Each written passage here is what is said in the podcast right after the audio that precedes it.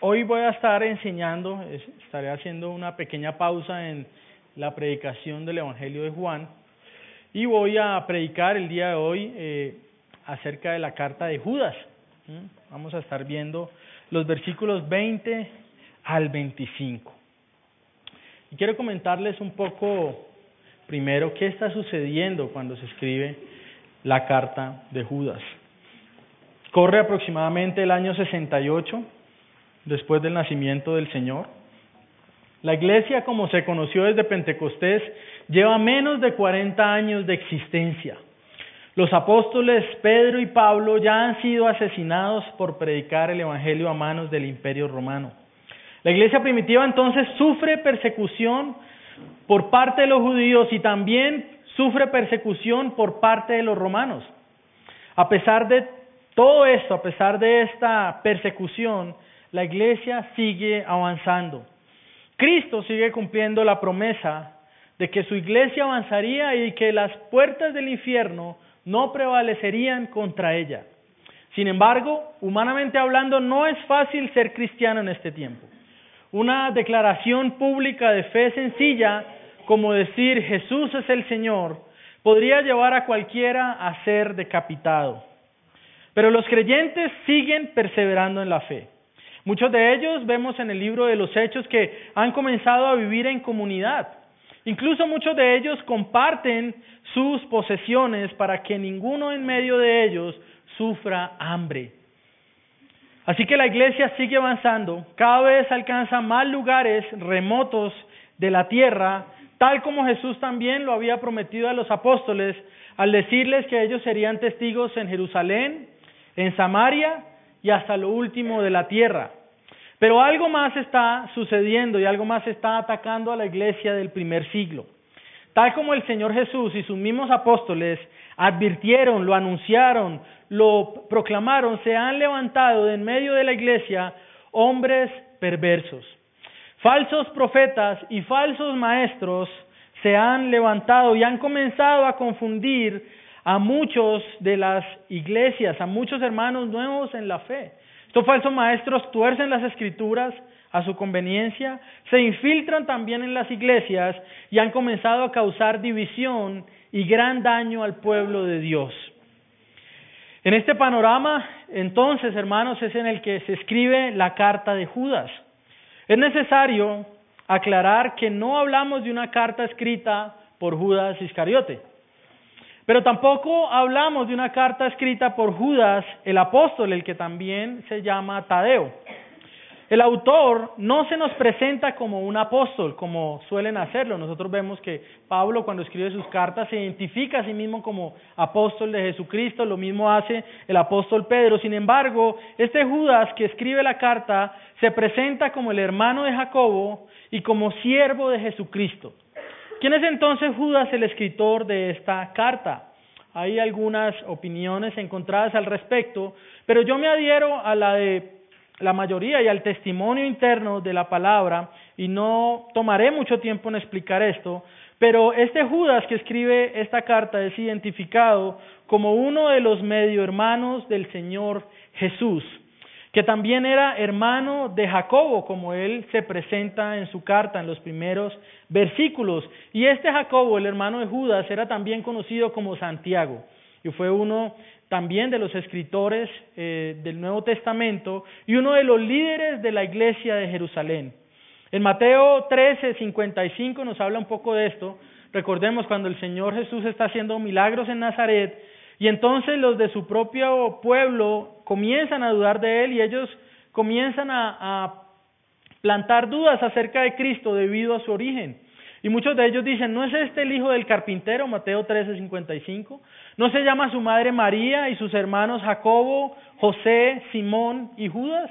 ¿No está también con nosotros sus hermanas? Usted puede leerlo ahí esto en Mateo 13. Así que, aunque en un principio como hemos visto también en el Evangelio de Juan, muchos de los hermanos del Señor Jesús en, la sangre empezaron a dudar de él. Muchos, eh, incluso vemos en, en el Evangelio de Juan que comienzan a burlarse en algunas ocasiones del Señor.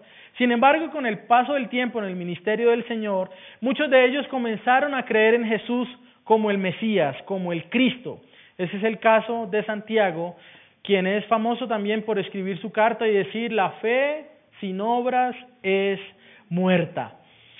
Y Judas también quien escribe esta carta que leeremos hoy. Así que Judas, me parece interesante cómo él se presenta, usted puede ver, es eh, una de las cartas más cortas del Nuevo Testamento, solo tiene un capítulo. Él comienza presentándose como siervo de Jesucristo. Él no dice Judas, el medio hermano de Cristo, Judas, el que también era hijo de María, sino que él dice Judas, discípulo, siervo, servidor del Señor Jesucristo. ¿Mm? Él no apela a su vínculo en la carne con el Señor, sino que él apela al vínculo que tiene espiritual con el Señor Jesús. Así que hermanos, estamos frente a las palabras de alguien que fue discípulo del Señor, quien está altamente preocupado por sus hermanos en la fe alrededor del mundo.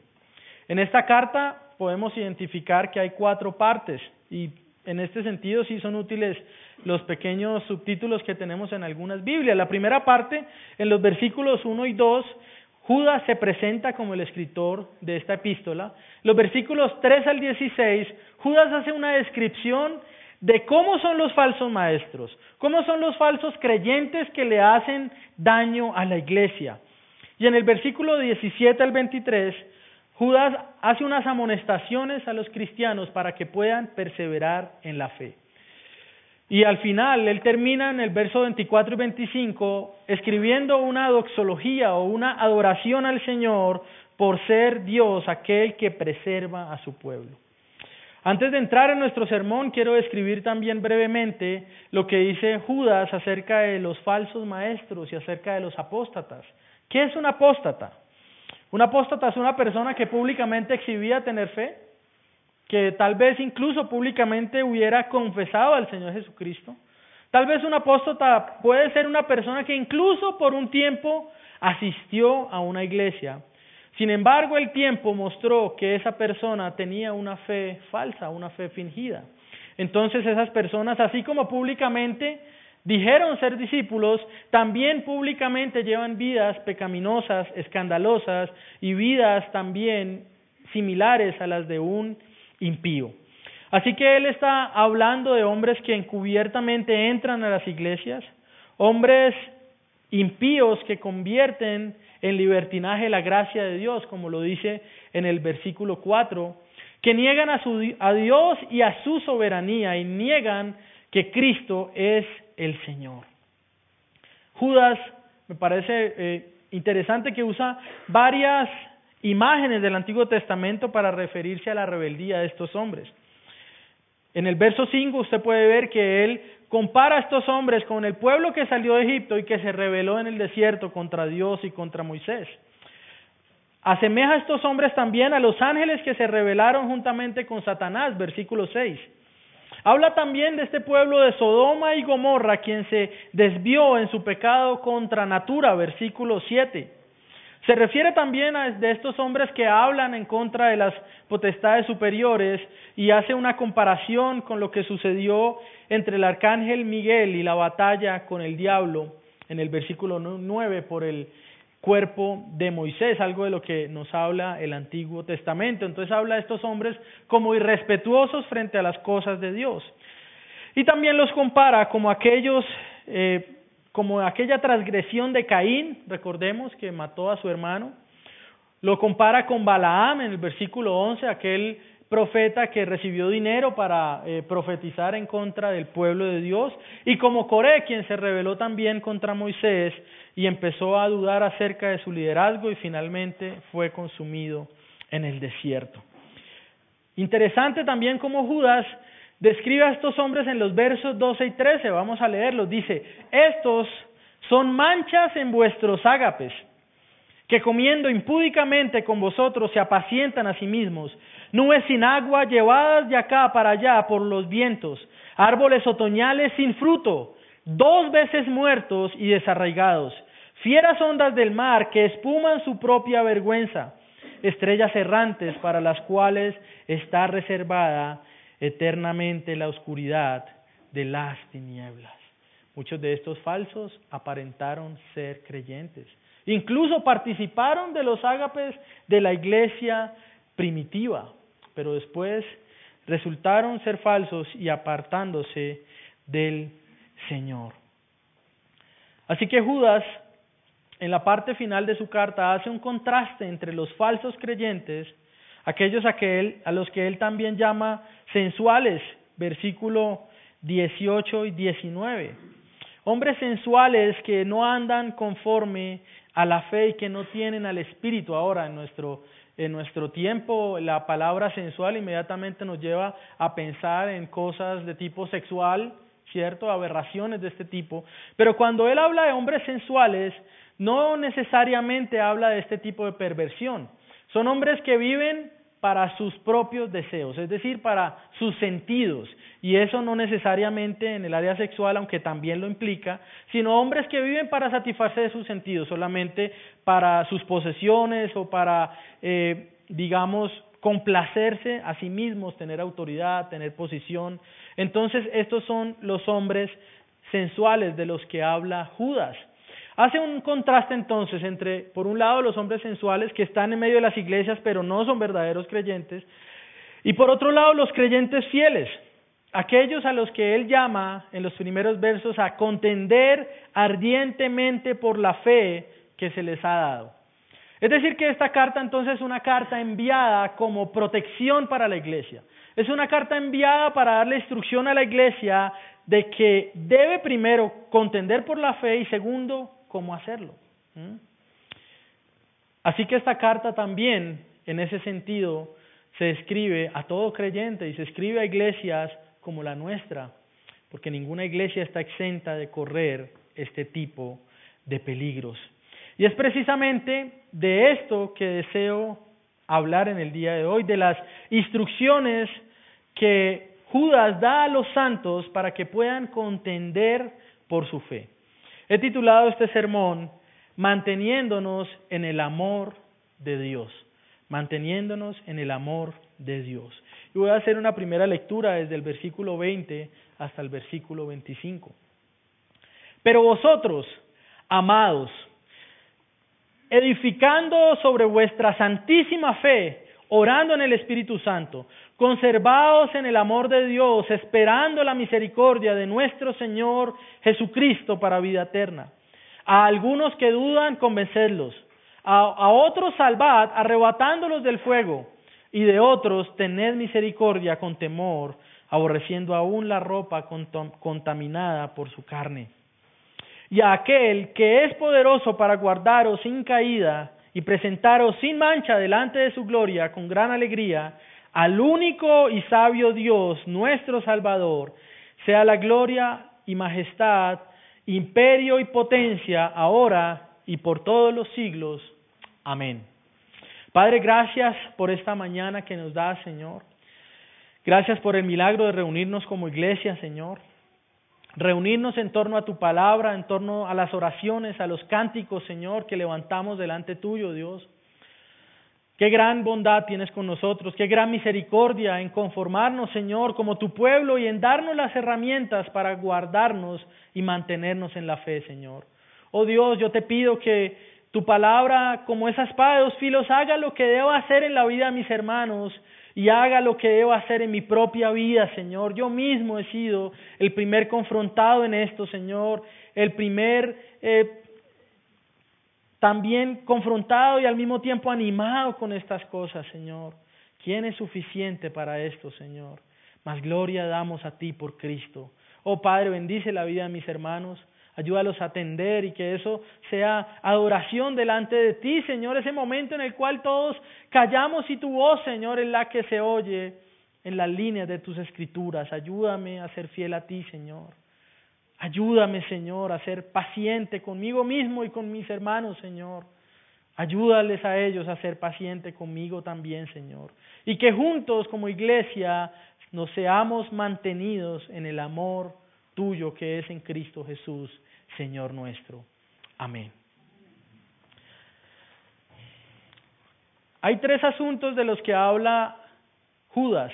El primero es el mandato, un mandato que se nos da como iglesia.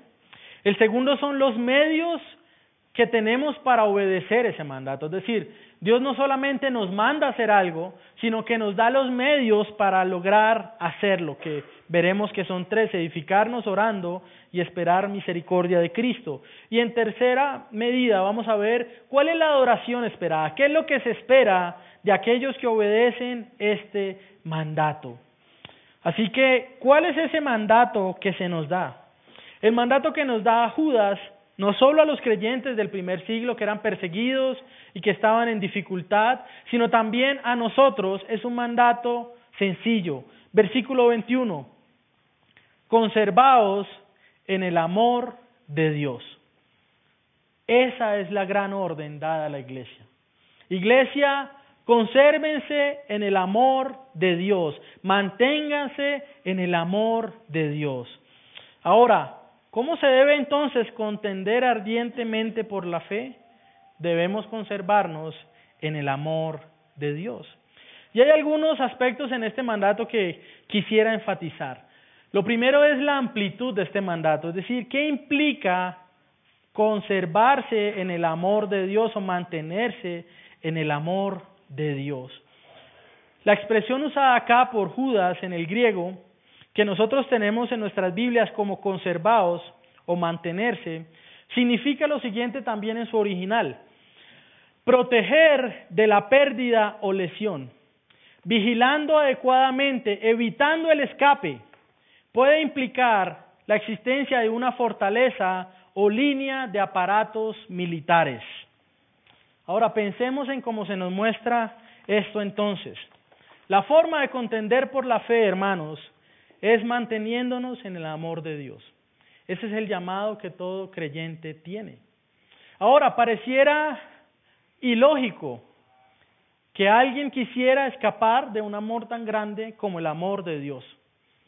Puede que usted me diga, pastor, pero ¿cómo alguien puede conocer el amor de Dios y querer escaparse de él? Pues hermano, sucede. Y es que somos pecadores, tenemos un remanente de pecado que constantemente intenta apartarnos del amor de Dios. Tenemos un remanente de pecado que es contrario a perseverar en la fe. Así que la iglesia entonces, hermanos, debe ser esa comunidad de hermanos cuyo mayor deseo y cuyo mayor esfuerzo debe centrarse en mantenerse unidos por el amor de Dios. Pareciera fácil, ¿no? ¿Qué debe hacer toda iglesia? Manténganse en el amor de Dios. Parece un mandato sencillo, pero la verdad es difícil. Ahora, es en el amor de Dios que debemos conservarnos. Y esto, hermanos, es una buena noticia, porque no se nos manda a conservarnos en el amor que puede fluir de nosotros. Si ese fuera el caso, hermanos, no podríamos mantenernos unidos como iglesia porque nosotros no sabemos amar. Es necesario que Dios se ponga en medio nuestro como la fuente de amor que nos une entonces como hermanos y como iglesia. Hermanos, debe ser entonces la iglesia aquella fortaleza en medio de la cual habita el amor de Dios. Aquella comunidad que debe estar marcada por el cuidado de unos con los otros. Y acá este mandato que Judas da, él no dice, ¿sabe qué, pastor? Manténgalos unidos en el amor de Dios. Él dice, manténganse unidos en el amor de Dios. Hermano, este amor en el que nos mantenemos unidos, este mandato que se nos da, es un mandato que es comunitario. No es un mandato que se da a personas llaneras solitarias que quieren vivir su fe a su forma, y por sus medios. Este es un mandato que debemos cumplir juntos. ¿Qué es la membresía de la iglesia entonces? La membresía de la iglesia es decir, yo sé que no puedo guardar mi fe solo. Yo sé que no puedo mantenerme en el amor de Dios solo porque en cualquier instante me desvío, mi corazón me engaña y termino blasfemando el nombre del Señor. Hermanos, guardarnos en el amor de Dios es un ejercicio comunitario. No necesitamos no necesitamos. Amor, pero este hermano, eh, eh, eh, pastor, pero este hermano es tan débil en esta área, es tan poco culto en esta otra. Sí, hermano, a ese hermano usted lo necesita para mantenerse en el amor de Dios. ¿Cómo entonces la iglesia primitiva podía mantenerse a salvo a pesar de los ataques de los judíos, de los romanos y de los falsos cristianos? Manteniéndose unidos en el amor de Dios. Ahora, bueno, pastor, está bien, lo entendemos, mantengámonos unidos en el amor, pero ¿cómo hacerlo? ¿Cómo conservarnos unidos en el amor de Dios? Bendito Señor que también nos da la respuesta en este pasaje. Judas lo escribe. ¿Cómo lo hacemos? Y ese es mi segundo punto. Los medios de obediencia para conservarnos unidos en el amor de Dios. Hay tres puntos que se nos da bajo este mandato. Son tres formas en que se obedece el mandato de mantenernos unidos y fieles a Dios. La primera forma y el primer medio de obediencia para cumplir este mandato es edificándoos sobre nuestra santísima fe. Verso 20. Pero vosotros, amados, edificándoos sobre vuestra santísima fe. Ese es nuestro llamado. Debemos edificarnos sobre la fe que se nos ha dado. No nos edificamos a nosotros mismos sobre doctrinas de hombres o ilusiones.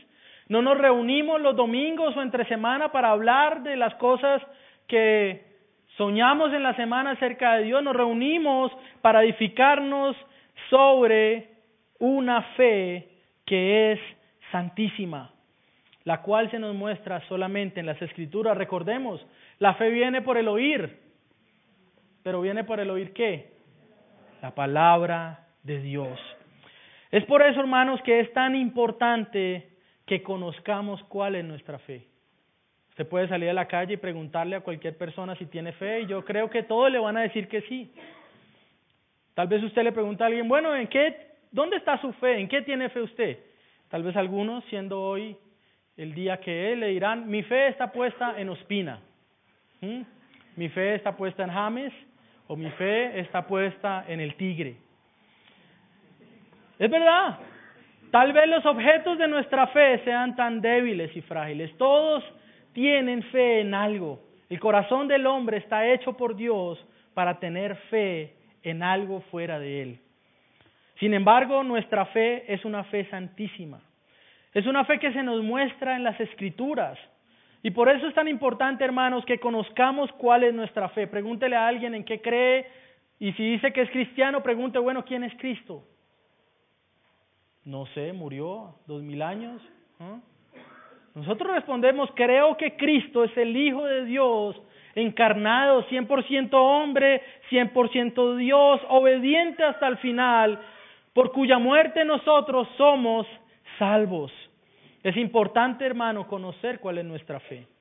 ¿Cuáles son los fundamentos de nuestra doctrina?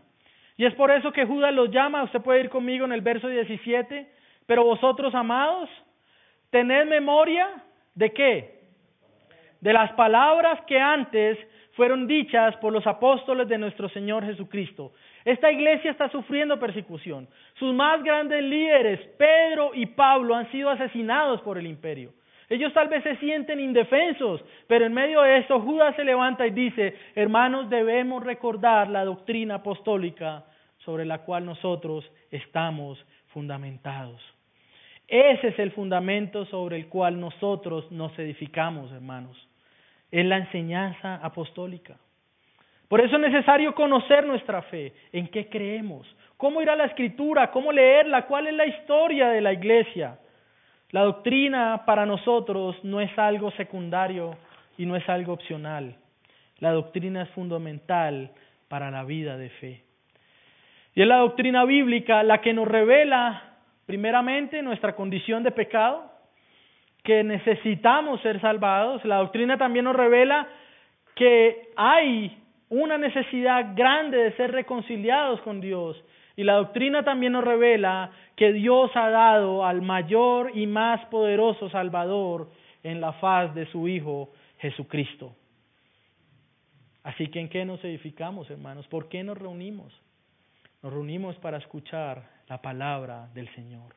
Es por eso que como iglesia, nosotros hablando como iglesia local, tenemos varios espacios de estudio, varios espacios de capacitación y oramos para que pronto, antes de que acabe este año, podamos iniciar nuestro seminario como iglesia local. Es por eso que para ser miembro de esta iglesia es necesario conocer las doctrinas básicas que nos unen. Pues no estamos unidos sobre cosas vanas, estamos unidos sobre quién es nuestro Señor. Es por eso que es necesario, hermanos, que sepamos qué es lo que nos une. Es por eso que sepamos quién es el Dios que nos ha salvado y a qué nos llama. La edificación entonces es un llamado también en comunidad. Es imposible edificar la fe solamente de manera individual. La iglesia, hermanos, no solamente es importante en esto, la iglesia es fundamental. Y es por eso, la Biblia misma describe al pueblo de Dios usando figuras que constantemente apuntan a la vida de comunidad. La Biblia nos dice que la iglesia es un cuerpo que tiene muchos miembros y que todos están unidos. Se nos habla de la iglesia como la familia de la fe. Se nos habla de la iglesia como una nación santa y como un pueblo escogido por Dios. Se nos habla de la iglesia como un templo edificado con piedras que están vivas. Hermanos, la edificación parte de reconocer que nuestra fe es santísima. Aquello que nos une es nuestra fe. Eso es lo que nos une. Y no es algo débil como las cosas que unen a las comunidades de este mundo. No son meros gustos externos, no son, no son meras modas las que nos unen, no es la música, no son las ideologías políticas las que nos unen porque en ese caso tendríamos una unidad débil. Nos une una fe que es santísima. Y la palabra santa, como veíamos el, domingo pasado también, habla de aquello que está totalmente apartado, apartado de este mundo. Lo que nos une es totalmente lejano a lo que une a los hombres de esta tierra. Es una fe, hermano, que es santísima. Debemos reconocer que nuestra fe es santísima. Y es santísima también porque no es ganada por nosotros. Ninguno de los que estamos acá, ninguno de los que pertenecemos a esta iglesia podemos decir, yo tuve la fe porque fui inteligente. Yo tuve la fe porque pude leer y pude discernir que en Romanos decía esto, no hermano, si usted ha venido a la fe es simplemente porque a Dios le plació que usted lo hiciera. Es un don de Dios. Por eso es una fe que es santísima. Así que hermanos, nos mantenemos o nos conservamos en el amor de Dios al conocer juntos y ser edificados en la fe común. Pero Judas agrega dos cosas más. La primera entonces es edificándonos en nuestra santísima fe. Segundo, orando en el Espíritu Santo. Orando en el Espíritu Santo. Todo creyente es llamado a tener una vida de oración. No solamente una vida de oración a nivel personal, cerrada la puerta en nuestro lugar secreto, sino que también somos llamados a tener una vida de oración como cuerpo, una vida de oración corporativa.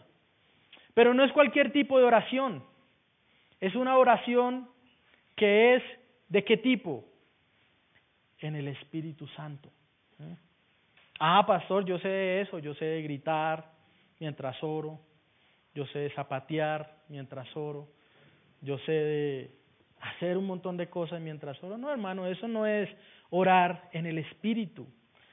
El fundamento de nuestra oración es precisamente lo que el Espíritu ha revelado, es decir, el fundamento apostólico de la oración, las enseñanzas. Y acá hay algo que quiero recomendarle a mis hermanos. A veces nosotros llegamos con muchas eh, todavía, ¿cómo decirlo? Con mucho remanente de mañas de nuestra vieja vida cristiana. Y aún afecta y permea la forma en cómo oramos. Usted puede leer las oraciones apostólicas y le recomiendo que lo haga para que usted aprenda a orar mejor, porque tal vez muchos de nosotros aún nos cuesta orar correctamente. Y puede que lo que vaya a decir suene algo superficial, pero no lo es. La Biblia nos da el modelo incluso para orar. Así que se nos dice en la palabra también que debemos evitar vanas repeticiones. Y a veces lo, lo hacemos, ¿no? Señor, ayúdame en esto, Señor, porque tú eres Señor, porque tú eres santo. Es como si yo hablara con Dani. Dani, ¿cómo está? Dani y Ana, ¿cómo está? Dani y sus hijas. Dani. Hacemos vanas repeticiones y es sutil. Usted mire la oración de los apóstoles y verá cómo ellos oran al Señor. El fundamento apostólico de nuestra oración, lee las oraciones de los apóstoles. No oraciones tampoco místicas ni oraciones que se acerquen a Dios imponiéndole lo que queremos, Señor, ¿sabes qué? Dame gracias de que oré hoy a ti. Dame gracias de que me postré, Señor, porque... Y entonces como debes darme gracias por orar hoy, yo quiero que hagas esto y que hagas lo otro. Yo quiero que tú me obedezcas, Señor, en esto, yo declaro esto, declaro aquello, etcétera, etcétera, etcétera. Hermano, nuestro estándar para orar en el Espíritu es lo que el Espíritu inspiró su palabra. Así que hermanos, somos llamados a orar, no solo de manera individual, sino también en comunidad. Bendito Dios por nuestra reunión de los miércoles. Bendito Dios cuando nos reunimos juntos y oramos al Señor y cantamos al Señor y nos reunimos a poner de manera humilde delante de Él las peticiones que nuestros hermanos, aunque no puedan tal vez asistir, tienen en su corazón. Y en este sentido debemos examinarnos. ¿Cómo está, hermano, nuestro tiempo de oración? Mire a su alrededor o haga memoria de quiénes son sus hermanos en esta iglesia y pregúntese, ¿oro por ellos esta semana? Debería darnos tristeza encontrarnos a un hermano que no vemos durante toda la semana y por el cual tampoco oramos. ¿Mm? ¿Qué hermano? ¿Cómo está? Y mostramos amor externo, pero nuestras rodillas y en, nuestro, en nuestros tiempos de oración nunca sus nombres están allí. ¿Cómo están nuestros tiempos de oración? Oro para que mis hermanos perseveren en la fe. Señor, ayúdale, mi hermano, sé que debe tener batallas, tal vez no sé en qué está batallando, Señor, tú si lo sabes, ayúdalo a perseverar y a buscarte, ayúdalo a ir a tu palabra, ayúdalo a honrarte, ayúdalo a perseverar, ayúdalo a congregarse, ayúdalo a venir a ti en todo tiempo. ¿Cómo está nuestro tiempo de oración? Y la tercera cosa, el, el, tercer medio para obedecer y para mantenernos o conservarnos en el amor de Dios es esperar más misericordia de Cristo. Verso 21, conservados en el amor de Dios, esperando la misericordia de nuestro Señor Jesucristo para vida eterna. Algo que nos mantiene unidos en el amor de Dios es que seguimos esperando más misericordia de Dios hasta que Él venga. Algo que mantiene unido a la iglesia es que será esa comunidad de creyentes cuyo vínculo no podrá ser roto por la muerte. Porque en el más allá, aunque no estén todas las cosas que nos gustan en esta tierra, estará lo que debe adorar nuestra alma, nuestro Salvador y nuestro Señor. Todo vínculo humano se va a romper, pero no el vínculo que es de la fe. Así que esperamos más misericordia de Dios y tenemos también una orientación hacia el futuro, es decir, una orientación escatológica o una orientación hacia el fin de los tiempos. Estoy unido a una comunidad porque esa comunidad trascenderá las puertas de la muerte y nos encontraremos. Tal vez algunos partirán primeros, pero allí estaremos delante del Señor como pueblo. Hermanos, toda iglesia, toda iglesia, primordialmente nuestra iglesia, está constituida por hermanos que saben que todos los días necesitan más misericordia de Dios. Sabemos que seguimos pecando porque hay un remanente de pecado y sabemos que es por eso que necesitamos más misericordia de Dios. Misericordia para ser perdonados, necesitamos misericordia para ser restaurados, necesitamos misericordia para ser fortalecidos y luchar contra el pecado. Y nuestra convicción entonces cuando nos reunimos es que las misericordias de Dios son nuevas todas las mañanas. ¿Por qué se reúnen? Porque Dios todavía tiene misericordia. ¿Por qué sigue perseverando a pesar de los años? Porque Dios sigue teniendo misericordia. Pero mire que su pecado es grande, sí, pero la misericordia de Dios es mayor. Y entonces nos mantenemos unidos en la fe. Nuestra esperanza en la vida de iglesia es una esperanza que es común. La gran esperanza que poseemos es la vida eterna. Y esa vida sabemos, hermanos, que la hemos recibido por la misericordia de Dios. Es la misericordia de Cristo la que nos ayuda a entrar en su reino, la que nos da el regalo de la gracia para vida eterna, pero también, hermano, y ojo con esto, es la misericordia la que nos ayuda a mantenernos en la fe. Porque si Dios nos dejara a nuestro a depender de nosotros mismos, ¿quién de acá podría ser salvo? Si Dios dijera, listo, ahí te di la entrada a mi reino, nos vemos allá. Nadie, ninguno de nosotros, hermano, podría ser salvo. La iglesia local entonces debe ser vista como un profundo y maravilloso acto de misericordia de Dios. ¿Ha pensado usted en esto? Cada vez que nos levantamos un domingo en la mañana y decimos, Hoy es el día donde Dios también me muestra su misericordia por medio de ver a mis hermanos, por medio de estar expuesto a la escritura, hermano. No debería darnos tristeza no poder ir a la ciclovía en la mañana, sino debería darnos tristeza que ellos estén allá y que no estén acá escuchando las grandezas de nuestro Dios. Es el culto dominical una muestra de la misericordia de Dios. Dios tuvo misericordia de usted y tuvo misericordia de mí y nos reúne como su pueblo para mostrarnos más misericordia en su palabra. Así que es en el contexto de la iglesia local, hermanos, que podemos llevar a cabo los tres mandatos para poder entonces conservarnos en el amor de Dios. Hermanos, es en la comunión de la iglesia que somos edificados en la fe por medio de la palabra que se expone en el sermón es en la comunión de la iglesia que levantamos nuestras oraciones a Dios en el Espíritu. Y es en la iglesia donde recordamos la esperanza futura que compartimos y la fuente inagotable de misericordia que hay en nuestro Dios. Mantenemos esa esperanza, nuestro Salvador volverá. Él reinará por siempre. A su regreso toda rodilla se doblará, toda lengua confesará que Él es Dios, pero a su regreso también sabemos que no habrá más lágrima, no habrá más pecado, hermano. Eso me vuela la cabeza que en, en, ese día delante del Señor, digamos, ya no estaré luchando contra mi pecado, ya no estaré luchando contra mi orgullo, ya no estaré luchando contra mi amargura, ya no estaré luchando con la ansiedad, ya no estaré luchando con la ira, ya no estaré luchando con el odio, ya no estaré luchando porque estaré expuesto a la gloria y a la bendición de ver al Señor tal como Él es. ¿Cuál es la muestra de que tenemos esa esperanza escatológica común? La cena del Señor. La cena del Señor es ese elemento que se nos da para recordar visiblemente que en esta tierra peregrinamos esperando ser reunidos con el Señor y estar allí en las bodas del Cordero donde estaremos tomando del vino y comiendo del pan juntamente con Él a su regreso. Cuán difícil, hermano, sería mantener nuestra fe solos.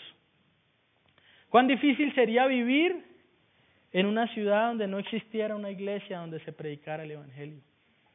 ¿Te ha puesto a pensar? Ninguno de nosotros merece que hayan iglesias sanas acá en Bogotá, ninguno. Merecemos más castigo y perversión por nuestro pecado, pero Dios en su misericordia levanta comunidades que aún dicen, aquí estamos. Y esperaremos al Señor hasta que Él regrese. Quiero ilustrar un poco lo que es la comunión de la iglesia, usando algo que sucederá, sucederá esta tarde. Estarán reunidos, tal vez la mayoría de ustedes, y me incluyo, ¿cierto? Viendo a nuestra selección jugar. Estamos todos unidos, ¿cierto? Ahí, contentos, alegres. Pero hermano, la comunión de la iglesia no se parece a un grupo de personas que ve por televisión un torneo. Se parece más al equipo que está en la cancha, corriendo, agotándose hasta las lágrimas, cayendo en tierra, siendo lastimados, afectados, incluso a veces sangrando por el bien común. Sin embargo, preferimos pensar que la comunión de la iglesia es como aquellos que se reúnen en una pantalla a ver algo. Eso es lo que es fácil, eso es lo que nos gusta. Pero no queremos el esfuerzo de entrenar, de correr, de sacrificarnos, de sangrar por el que está al lado mío, de correr por él, de que si él falla, yo lo cubro, de que si yo hago algo y le sirve al equipo, entonces todos ganamos. Preferimos una comunión mediocre como la que el mundo tiene con sus grupos y con lo que los une. Hermanos, somos llamados a conservarnos en el amor de Dios. Esa es la misión de la iglesia. La misión de la iglesia no es tener un templo grande con luces. La misión de la iglesia no es que el pastor pueda comprar una camioneta blindada. La misión de la iglesia, hermanos, grande o pequeña, es que todos podamos ser conservados en el amor de Dios. Es como estar resguardado por una base militar donde nada nos va a dejar escaparnos del amor de Dios. Por eso nos debe doler, hermano. Cuando algún hermano falla, cuando algún hermano está a las puertas de la apostasía, debemos lanzarnos sobre él, llamarlo, estar ahí, debemos ir incansablemente. Y como dice Judas también, a algunos que dudan convencerlos, a otros salvarlos, arrebatándolos del fuego. Hermano, cada vez que alguien se aparta y vuelve, ha sido apartado del fuego eterno y ha sido traído nuevamente al Señor. Ahora, ¿cuál debería ser nuestra respuesta en esto? ¿Cuál debería ser la respuesta ante una salvación tan grande que hemos recibido? Y ante un Dios que no solo nos da el mandato de mantenernos en su amor, sino que nos da los medios necesarios para mantenernos en su amor. La respuesta que deberíamos dar ante esto no es otra cosa sino la adoración. Y es precisamente a lo que apuntaré en el tercer punto versos 24 y 25.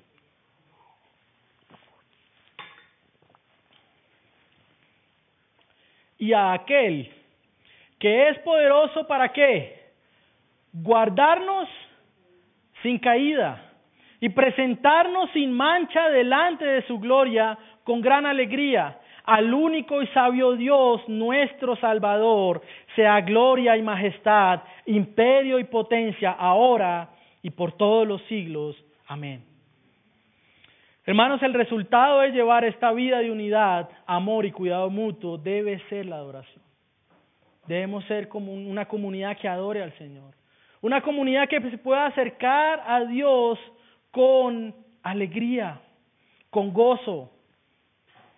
Adoramos a Dios porque Él es poderoso para guardarnos sin caída. Hermano, la preservación de los santos no depende de nuestra propia capacidad, depende del poder de Dios. Le adoramos cada domingo porque si hemos durado la semana buscándolo, hemos llegado a reunirnos el día del Señor, si hemos sido preservados una semana más, ha sido solamente por el poder y por la gracia y por la bondad de nuestro Señor. Nadie acá debería entrar por esa puerta como triunfante en sus propias fuerzas, sino con un profundo agradecimiento delante del Todopoderoso Dios. Él es el que nos guarda. Él es el que nos libra. Podríamos estar, hermanos, en cualquier cosa, yendo encaminados hacia la muerte y a la eternidad sin Dios. Pero estamos acá. Y un día más se extiende misericordia por medio de su escritura. Adoramos a Dios porque gracias a la obra de Cristo podemos ser presentados delante de Dios, aquel que es poderoso para guardaros sin caída y presentaros sin mancha delante de su gloria con gran alegría. Hermanos, si no fuera por Cristo, ¿quién de nosotros podría presentarse delante de Dios sino con terror y temor? Pero la Biblia dice que podemos entrar al trono de la gracia confiadamente. Y Judas nos dice también que aparte de confiados podemos entrar alegres. Señor, gracias por haberme salvado. Señor, gracias porque no hice nada para merecer esto. Y tú en tu misericordia me has salvado. Gracias, Señor, porque puedo entrar delante de ti. Podemos ir al Señor con alegría en esta vida y en la otra. A veces pasamos nuestra vida con tanta amargura, como si no nos esperara un destino eterno y como si en esta tierra no tuviéramos seguridad de quién es nuestro Dios. Adoramos a Dios porque Él es el único y sabio Dios. Lo adoramos por lo que Él es, no por lo que Él nos da, no por lo que Él puede hacer. Él puede hacer cualquier cosa, lo sabemos. Pero lo adoramos a Él porque Él es Dios. Porque no hay Dios fuera de Él. Porque no hay alguien que sea más sabio que Él. Porque no hay nadie que pueda darle consejo al Señor. Adoramos a Dios porque Él es nuestro Salvador. ¿Cómo no adorar a Dios por su salvación? Usted puede ir a Éxodo 14 y leer allí cuando el pueblo fue salvado de Faraón. ¿Cómo fue este cuadro, hermano? Un pueblo. Ni siquiera era un país todavía, ni siquiera era una nación, era un puñado de hombres que habían sido esclavos toda su vida. Están allí frente al Mar Rojo.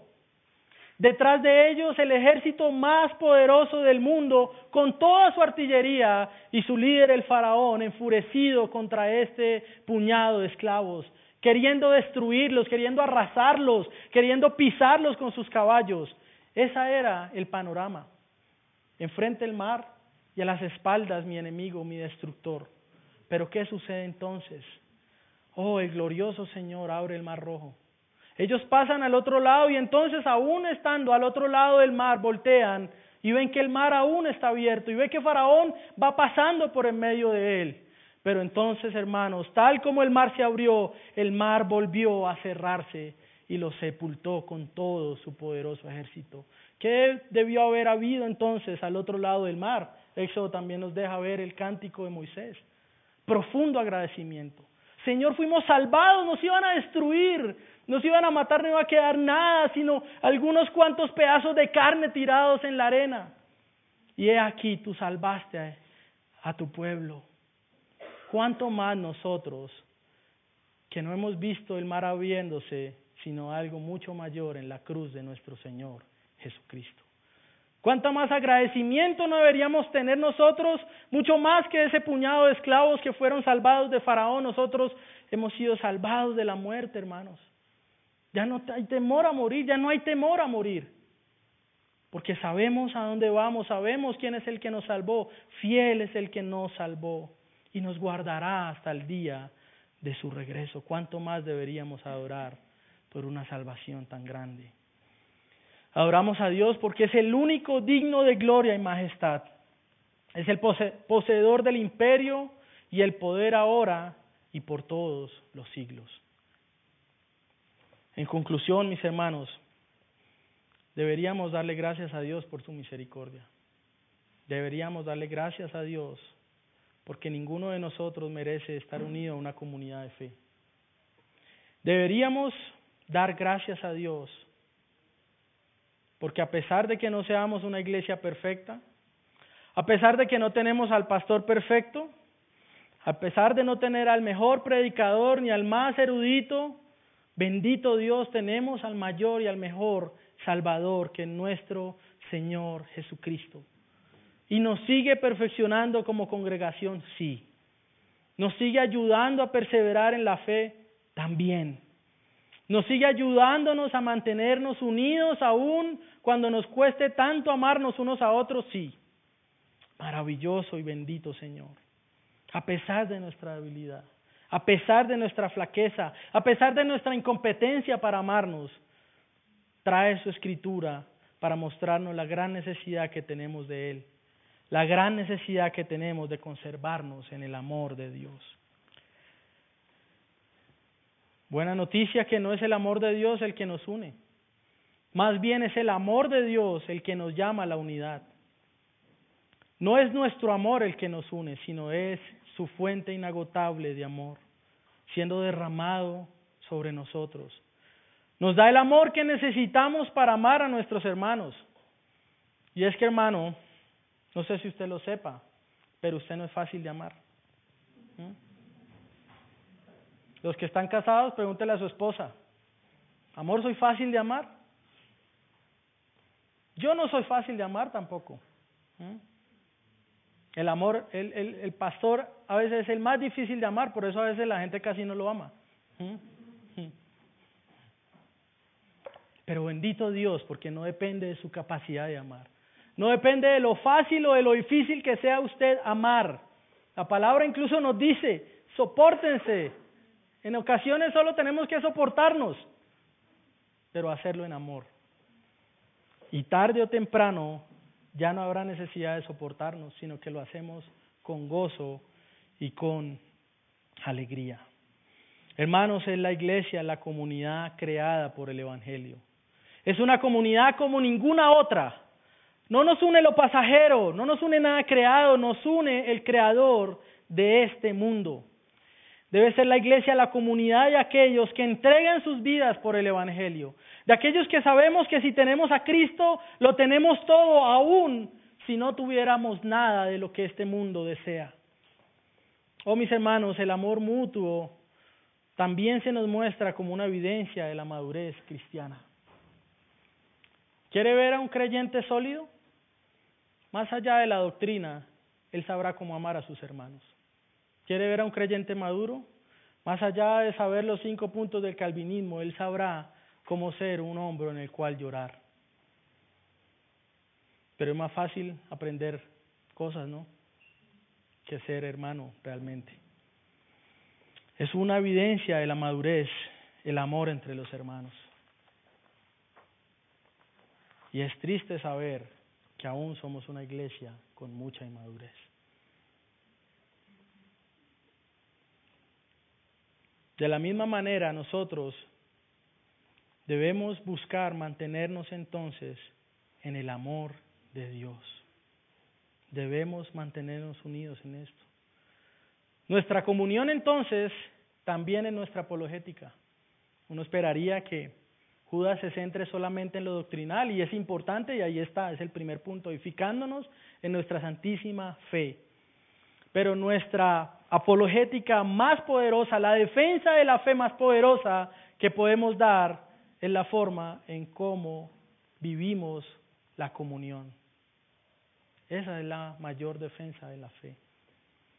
Algunas aplicaciones para irnos.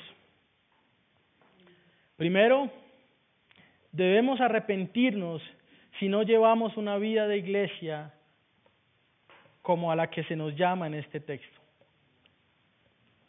Y sé que nos tenemos que arrepentir. Segundo, debemos procurar honrar el día del Señor, como también otros textos nos mandan, Hebreos capítulo 10.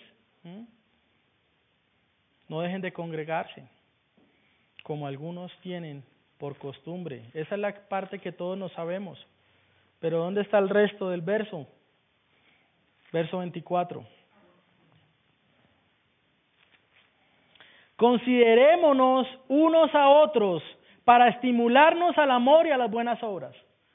¿Por qué no debo dejar de congregarme? Porque necesito que en el día del Señor alguien me estimule a seguir amando a Dios y a seguir haciendo buenas obras para la gloria de mi Padre.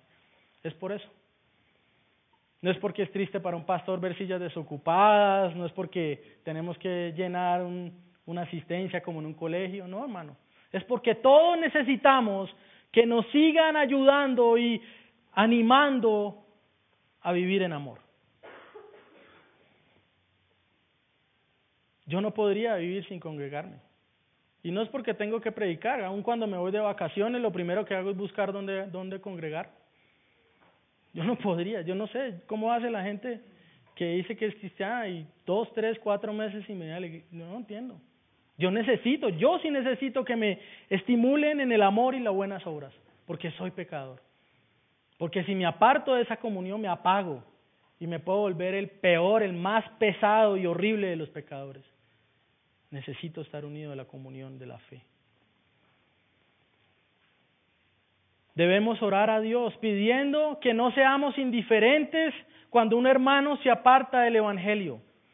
Debemos recordar también las palabras de Santiago, el hermano de Judas, hermanos, si alguno entre vosotros se ha extraviado de la verdad y alguno le hace volver, sepa que el que haga volver al pecador del error de su camino a su camino, salvará de muerte un alma y cubrirá multitud de pecados. Oiga, no lo he visto hace como dos meses, ¿se acuerda de ese hermano? Sí, Bueno, pues no, hermano, no, eso no debe pasar. Y yo como pastor soy el primero que le pido a Dios que me ayude.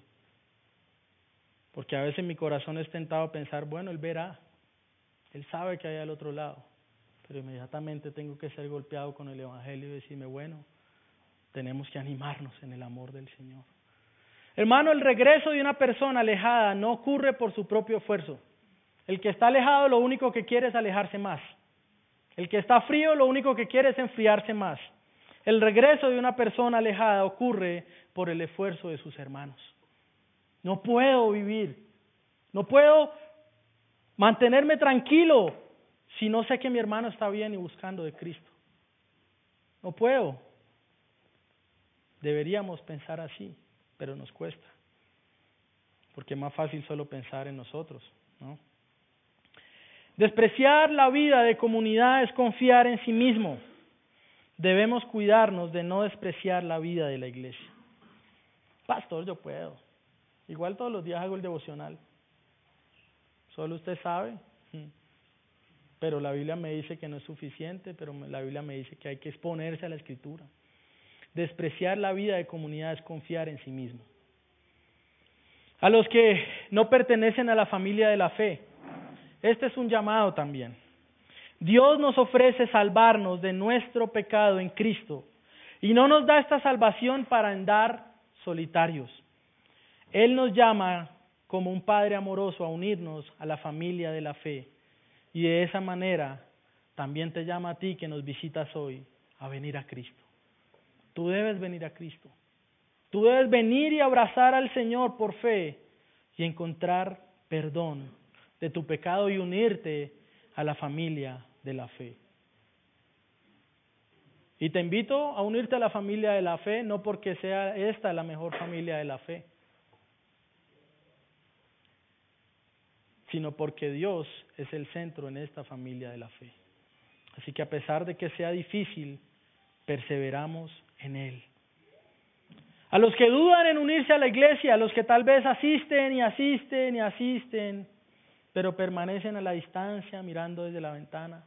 Ah, eso no es para mí. Eso no. Yo los invito a que se unan a la familia de la fe. Somos un cuerpo de pecadores que han sido rescatados por el Señor. No tenga en poco la importancia de la vida de la iglesia y busque por todos los medios ser parte de esa familia de la fe. A mí muchas veces en la semana algunas personas que no tienen iglesia me escriben, me preguntan cosas y me piden a veces consejos y me dicen, pastor, ¿cuánto daría yo por estar unido a una familia de fe? A veces quisiera, envíemelo por audio, hermano, y lo pongo el domingo. ¿Mm? Que Dios nos ayude, hermanos, a no tener en poco. Este es un privilegio, es un privilegio poder reunirnos, es un privilegio poder estar perseverando en el amor de Dios. Es un privilegio tener a alguien que quiera entregar su vida y enseñar domingo tras domingo, así sea no tan bueno como yo. ¿Mm? Es una bendición de Dios. Hermanos, debemos unirnos en la fe. Debemos conservarnos en el amor de Dios que es en Cristo Jesús. Ahora, la salvación es trinitaria, hermano.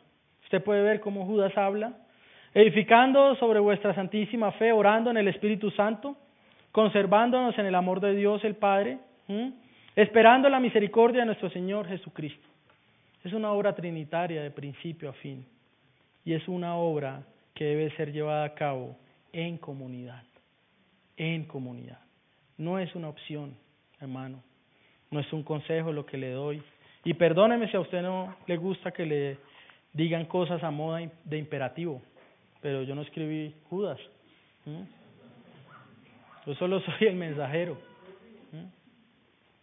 Esa es la forma como debemos vivir la vida de fe. Que Dios nos ayude, que Dios nos ayude a perseverar, a ser guardados, a, a escapar del pecado juntos y correr hacia Cristo, hacia la ciudad celestial donde habita la justicia. Yo anhelo, hermano, que cuando parta a la presencia del Señor, si alguno se me adelanta, que esté allá. Y que entonces juntos estemos esperando, bueno, Bueno, no sé quién nos quedará tiempo porque querrá uno estar solo al lado del trono de gloria. Pero cuando de un momento a otro empiecen a llegar los otros y bueno, gloria a Dios, que el hermano perseveró hasta el final. Es el poder de Dios el que nos ayuda, hermanos, que Él nos ayuda a hacer esto, que nos falta tanto, tanto, tanto, tanto, hermanos. Pero tenemos esperanza en el Señor. Si no estuviera Cristo, cerremos las puertas, entreguemos la casa, vámonos, y que cada uno se defienda como pueda. Pero Cristo es el que está en medio de nosotros. Y de Él proviene el poder y el amor para llevar esto a cabo. Señor, ayúdanos. Padre, porque tú nos llamas a conservarnos en el amor de Dios. Ayúdanos porque somos poco diligentes en hacerlo. Aún nos cuesta mantenernos en el amor de Dios en nuestro hogar, Señor. Aún nos cuesta eso. ¿Cuánto más nos costará mantenernos en tu amor en medio de la congregación, Señor? Ayúdanos, Señor. Más allá de ser exhortados, también, Señor, somos animados porque no dependemos de la elocuencia de, los maestros de esta iglesia, no dependemos, Señor, de nuestros recursos, dependemos de ti. Nuestro amor no podría unirnos, es tu amor el que nos une. No podríamos esperar en nosotros mismos, esperamos en ti y en la promesa de tu advenimiento, Señor. Tú vendrás, vendrás, Señor. No dudamos de esto, eso es verdad, Señor. Daríamos nuestra vida, Señor, por esto. Es la verdad por la cual nuestros hermanos pusieron su vida y por lo cual estamos acá después de dos mil años en que sencillos pescadores comenzaron a predicar por todo el mundo. Y tu evangelio avanzó y avanzó y avanzó y creció y acá estamos aún dos milenios después. Gloria a tu nombre, gloria a tu nombre. Hoy ponemos delante de ti nuestras vidas, nuestra gran necesidad de mantenernos o conservarnos en el amor, nuestra gran necesidad de edificarnos juntos en la santísima fe, nuestra gran necesidad de orar juntos delante de ti, nuestra gran necesidad de esperar más misericordia de ti y nuestra gran necesidad de adorarte hoy y por siempre. Ayúdanos como iglesia, perdóname Padre, por favor, por mis errores como pastor, por mis muchas limitantes, porque el tiempo cada vez es menor, Señor. Y ayúdame a descansar en que nunca la carga es puesta solo sobre un hombre. Tú eres el que pone esta carga sobre todo tu pueblo. Todos debemos llevarla. Ayúdanos a llevarla de manera diligente y fiel. Ayúdanos. Ayúdanos a perseverar. Que seamos como una guarnición militar del que si alguien escapa definitivamente es porque nunca fue rescatado y que no seamos negligentes en ir por los hermanos también. Ayúdanos, que nuestro corazón se duela cuando hay ausencia de los que amamos en la familia de la fe, que no seamos indolentes cuando alguien se aparta de la comunión, que no seamos fríos y tibios en esto, ayúdanos, por favor. Y a ti, que eres el único Dios verdadero, el dueño de todo poder, de todo imperio, de toda gloria hoy y por los siglos, sea toda la alabanza en medio de nuestra iglesia, hoy y para siempre. A ti la gloria, amado Rey. Amén.